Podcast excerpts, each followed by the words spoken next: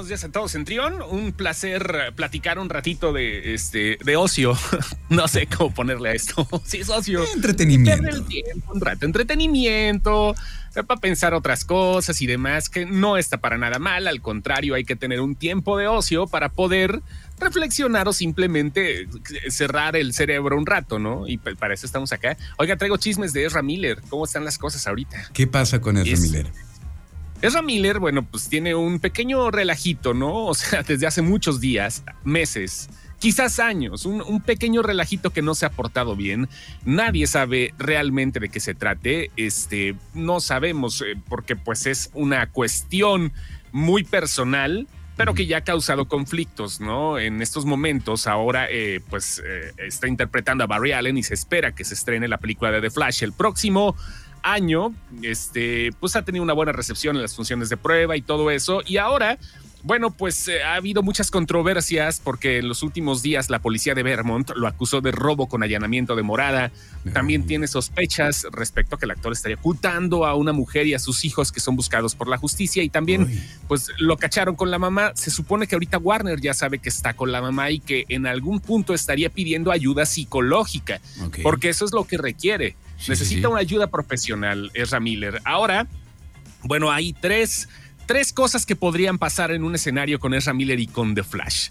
La primera opción, ahí va, lo que ya tiene planeado Warner, son planes de contingencia. Primera opción, Miller busca ayuda profesional y eventualmente va, a entregar una entrevista para que el público se entere por qué de su comportamiento. Si es algo mental, si es algo que le hayan dicho que es parte de un proceso que tiene que ayudar a sanar, estamos hablando de cuestiones, eh, de, cuestiones clínicas, no necesariamente tiene que ser este, nada más, ay, tienes, este, estás cansadito, necesitas relajarte. No, no, cuestiones clínicas. Y así Warner va a poder realizar una promoción limitada para la película con Miller. A eso nos referimos que no le van a dar las entrevistas así grandes y todo, no, no, no, sino que sería una cuestión limitada para que, bueno, pueda entrarle, lanzarle en cines como se tiene planeado hasta ahora. Primer escenario. El segundo es que esto implicaría que Miller eh, pues no busque ayuda y este pues entonces igual The Flash se va a estrenar, pero la, la, promoción, perdón, el marketing de la película va a reducirlo. O sea, a lo mejor nada más dejan el rayito y dejan a los Batman ahí y dejan a, a Supergirl. Las cosas van a ser ahí, va a haber este, pues un marketing reducido con la cara y con Ezra Miller lo van a gostear simplemente y obvio los próximos proyectos ya estaría ya estaría siendo sustituido y la tercera alternativa que es el peor escenario este sería eliminar la película por completo y no la van a volver a filmar con un actor diferente porque eh, Ezra Miller sale en varios papeles ahí no nada más no nada más es uno son varios los papeles que interpreta Ezra Miller y este está prácticamente en cada escena el muchacho, así que lo que harían le van a hacer un batichicazo. Lo, sí, es lo que estaba pensando. borrarían la película. Sí, sí, sí, borrarían la película ya, adiós.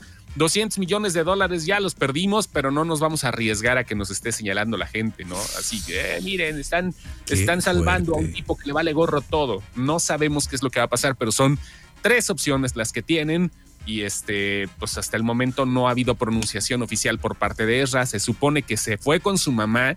La señora ya lo está, ya lo está metiendo en cintura, ya le está diciendo, ¿sabes qué? Mi hijo, mira. ¿Qué edad tiene?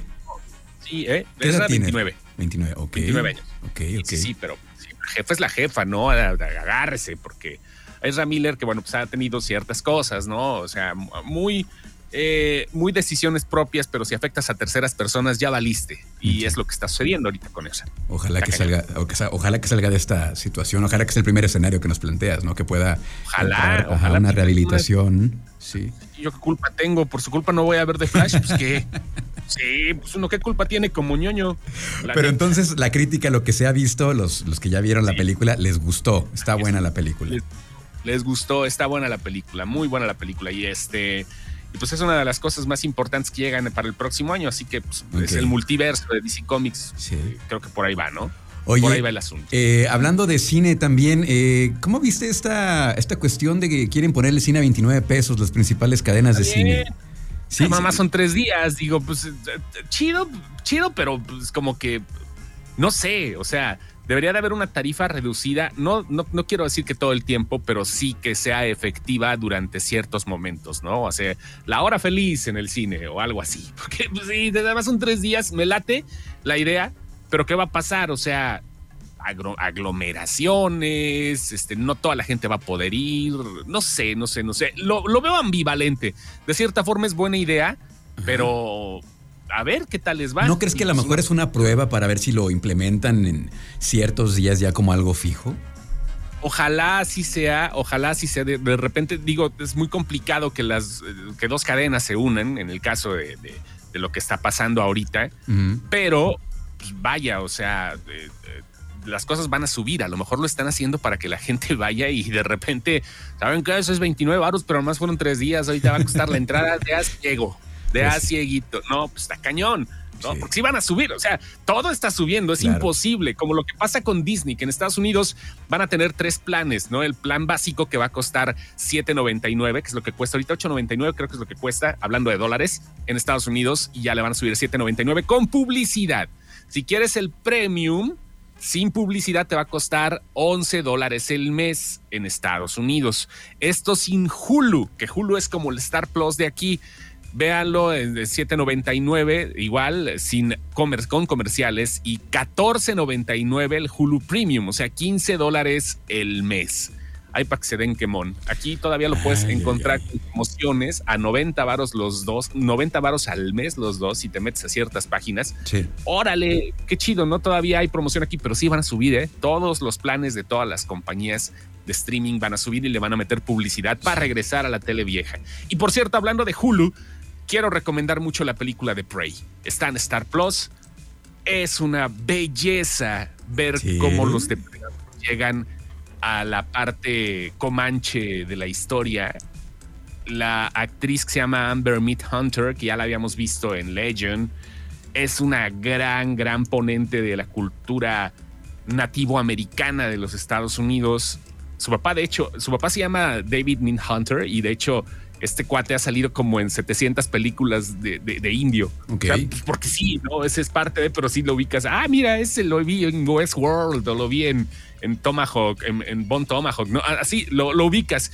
Y la chava heredó muy bien esas cosas, este, muy carismática y la película la película se defiende, creo que es la segunda mejor, la, segunda o tercera mejor de Depredador de toda la historia. Vean la Es una precuela, ¿no? La, precuela, sí, claro, los depredadores llegando, llegando a las reservas comanches, ahí para que se dé un quemón. Oye, eh, pues yo vi una serie que se llama Sigue Respirando. La verdad no la puedo recomendar ampliamente. Si no tienen nada mejor que hacer, véanla. Eh, básicamente es una chava que le urge tomar un vuelo hacia el norte de Canadá. No te dicen a qué va. Está muy apurada por llegar al norte de Canadá. Le cancelan el vuelo. Le estoy platicando nada más el tráiler, los primeros 10 minutos de la película. No puede abordar su vuelo porque hay mal clima, etcétera. Y por ahí se entera que van unos pilotos en una avioneta al mismo destino, los convence que la lleven, pero en el vuelo las cosas salen mal y ahí comienza la historia. Se llama Sigue Respirando. Eh, es esta eh, actriz, eh, yo creo que es latina porque trae muy buen español, de pronto ahí, sale de, de colombiana. Y Melissa Barrera y este, está buena, está buena si no tienen algo mejor que hacer. No es como la gran serie, es una miniserie, son seis capítulos. Y por ahí, en el, mientras se va desarrollando la historia, también se va desarrollando un drama personal de la protagonista que trae ahí algunas cuestiones familiares que viene arrastrando. Y está, está buena, está buena. Habrá que verla de él igual para, pasar un rato, como tú dices, ¿no? Sí. no es, no es para que se claven. Pues ahorita vienen cosas interesantes en Netflix, sobre todo viene mañana la. Ya mañana estrena una película de, cazadores de vampiros. Este, Otra. los productores, no, pero es con los productores de John Wick. O sea, le metieron un poquito de onda. Eso es con Jamie Foxx y es con este David Franco, el hermano de James Franco, eh, y con Snoop Dogg. O sea, bastante, es divertida, es comedia negra con muchas, eh, con, mucha este, tripa, ¿no? O sea, que la vean, mañana la estrenan en Netflix y este, el lunes se termina Better Call Saul. Ya en el martes estaremos viendo al final. El creador Vince Gilligan dijo que pues ya no le va a entrar, que ya estuvo, ¿no? Ya que la neta dice hay que saber cuándo se te debes de salir de la fiesta. Por el momento nunca voy a decir que no voy a volver a hacer algo de esto, pero ahorita, ahorita, ahorita no estén molestando. Ya no vamos a hacer nada de Breaking Bad. Cerramos un capítulo con Better Call Saul y me voy a meter en otra serie que ya están casi, casi a punto de producir. La nueva serie de Vince Gilligan, que nos trajo historias muy interesantes con una fotografía todavía mejor y con argumentos bien locos va, va, a llevar un poquito más allá. Él había sido productor de los expedientes secretos X antes de mm. estar en Breaking Bad y va a ser una mezcla entre, sí, entre expedientes X con la dimensión desconocida. Ándale. va a llevar padre. No, tenía que ser algo diferente, ¿no? Tenía, que, tenía que salir de esa zona de confort que había llevado durante los últimos 10, 12 años, ¿no? Y es lo que va a hacer la serie pues va a ser una mezcla entre estas dos ondas y, qué bien por, por este Vince Gilligan que se va a salir un ratito. Yo creo que como le ha hecho un par de temporadas va a estar jugando con los personajes y después abrumador el resultado de argumental como lo hizo con estas dos últimas series que pues, han sido catalogadas como las mejores de la historia, parte de las mejores de la historia. Adiós, Better Call Saul. Nos vemos no sé dónde porque pues, el capítulo final se llama Soul's Gone. Eh, una, una contracción de It's All Gone, ¿no? Mm. Ya se va todo. Y se termina una era completa en Albuquerque, Nuevo México. Oye, eh, ya para, eh, para entrar rápidamente a videojuegos, ¿ya viste Sadman? ¿Qué te pareció? Una chulada. Sí. Qué bonita serie.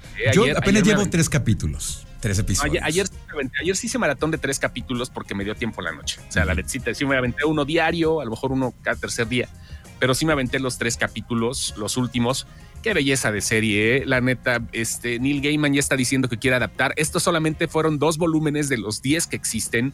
Faltarían ocho para adaptar, más aparte historias alternativas que hubo sobre muerte, sobre un, un, este, spin-off de Joanna Constantine. O sea, vienen cosas interesantes. Este y saber qué tal, ¿no? Este, ojalá esto dure mucho. Yo salí muy contento, la gente salió muy contenta, los ñoños salieron muy contentos porque se asemejan mucho, es una gran adaptación, se hace, pero se asemeja mucho el estilo que Neil Gaiman le quería, el, el creador le quería dar a esto. Este, Ve, véanla, véanla. Lo mejor, que lo mejor que le ha pasado a Netflix este año, sin lugar a dudas, se llama Sandman. Y conste que yo no estoy de series, pero esta sí valió muchísimo la pena. Clávense. Sobre todo los episodios 5 y 6. Todavía no llegas, padre, pero no. no me la vayas spoiler como, como la otra, la de Stranger Things. no, no, pues, es que te pones a ver otras miniseries que ni al caso. Este seis capítulos, pues hubieras visto Sandman completa, hombre. Ya sí, sé, ya sé. ¿no? Termina de verla. Mm, la voy a retomar esta semana, este fin de semana. y ya para finalizar, ¿qué hay de videojuegos? Híjole, ahorita ya se están poniendo los duros los trancazos entre Microsoft y Sony. ¿eh? Microsoft ya acusó a Sony que paga, ha pagado para que algunos juegos no se agreguen al Xbox Game Pass. Este documento fue presentado ante el Consejo Administrativo de Defensa Económica. O sea, no nada más fue un chisme de lavadero, no, no, no. Lo hicieron en Brasil porque hay una revisión de adquisición de Activision Blizzard y se menciona que Sony paga derechos de bloqueo para que algunos juegos no se puedan incluir en el servicio de Xbox. la capacidad para seguir expandiendo Game Pass en que se ha visto obstaculizada por el deseo de Sony de inhibir el crecimiento. Y este, también no nada más eso, también hay otros servicios de la competencia que está impidiendo Sony que se haga, ¿no? Eh, esto podría significar a lo mejor nada más que Sony esté pagando por derechos de exclusividad en sus propios servicios, que ahorita está el nuevo PlayStation Plus, este, o, algunas cosas que pues, sí realmente impidan que los otros como Microsoft y Xbox empiecen con, con rivalidades, ¿no? Este, eh, por ejemplo, ahorita Sony empezó a chillar desde la semana pasada, ay no, Call of Duty no va a ser rentable si se vuelve una exclusiva, no va a tener ningún impacto competitivo, porque eh, eh, Xbox o Microsoft ya compró la compañía encargada de, de Call of Duty y este, pues, es un show, ¿no? Ahorita que ya, ya se están peleando, así como la gente grande, antes nada más se lanzaban arañazos y ahorita ya están ante los tribunales. Está bien que se peleen, mejor para nosotros. A mí me vale gorro, yo no tengo acciones. ok, con eso nos quedamos entonces, Julio. ¿Cómo te encontramos en redes sociales? Ay, búsquenos, búsquenos como, eh, es, más, voy, a echar gol de sci-fi, métanse a youtube.com diagonal sci-fi Latinoamérica o busquen YouTube, eh, busquen nada más así en las redes sociales sci-fi Latinoamérica, ese Y-F-Y, o sea, Sifi, pero con Y, con Y, con Y, como le dicen, Latinoamérica. Ahí nos encuentran, ahí está un programa que se llama Sci-Fi Games, donde participo. Está buenísimo. Bien chido, Liro. Ok. Muy bien. Ahí está. Acá nos escuchamos la próxima semana. Abrazo. Abrazo, señor. Bye. Gracias. Vamos a una pausa y continuamos con más aquí en Trion Live.